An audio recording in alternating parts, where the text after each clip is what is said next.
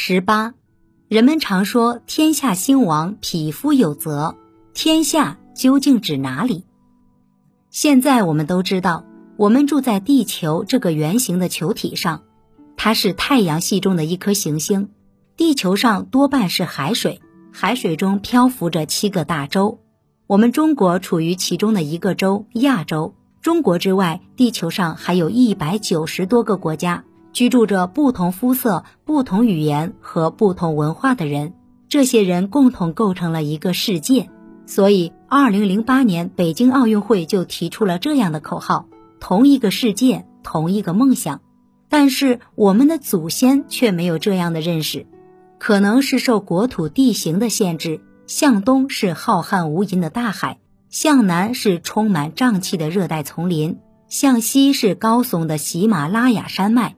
向北是寒冷的荒原和茫茫戈壁，对于古人来说都是不可逾越的屏障。这使得古代中国人感觉到，这四面之中的土地就是人类可以居住的全部了。最大的莫过于天，天所覆盖的地方就是地，而地上只有一个王最大。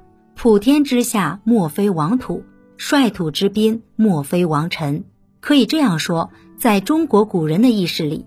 其实并没有真正超越国家的世界观念，或者说，古代中国人认为世界就是四维之内的这片土地。所谓一统天下，也就是在这片土地上建立起一个统一的国家。《三国演义》里说的“天下大势，分久必合，合久必分”，也是说国家的统一和分裂。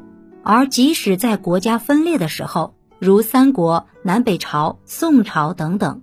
由于有天下观念的存在，也总有人希望将其重新统一。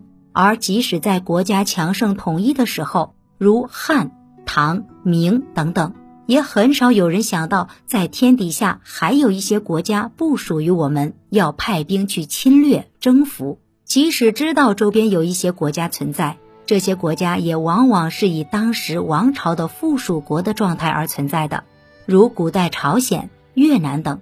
并不影响我们作为世界中心主体地位的观念。直到明代，随着郑和下西洋以及相关商贸活动的活跃，古人对于世界的构成才有了更清晰的认识。但郑和之后，朝廷却采取一种掩耳盗铃的做法，下令禁止出海。这种做法在很大程度上限制了中国人的思想视野，为后来的落后埋下了祸根。到了清朝，越发变本加厉，关起国门来，处处以天朝上国自诩，限制和禁止对外交通贸易，而最终的结果，想必大家也很清楚。所以说，天下从字面上看好像是世界的意思，但实际上却只是一个有限的国家地域观念。所谓“天下兴亡，匹夫有责”，所说的不过是对国家的责任。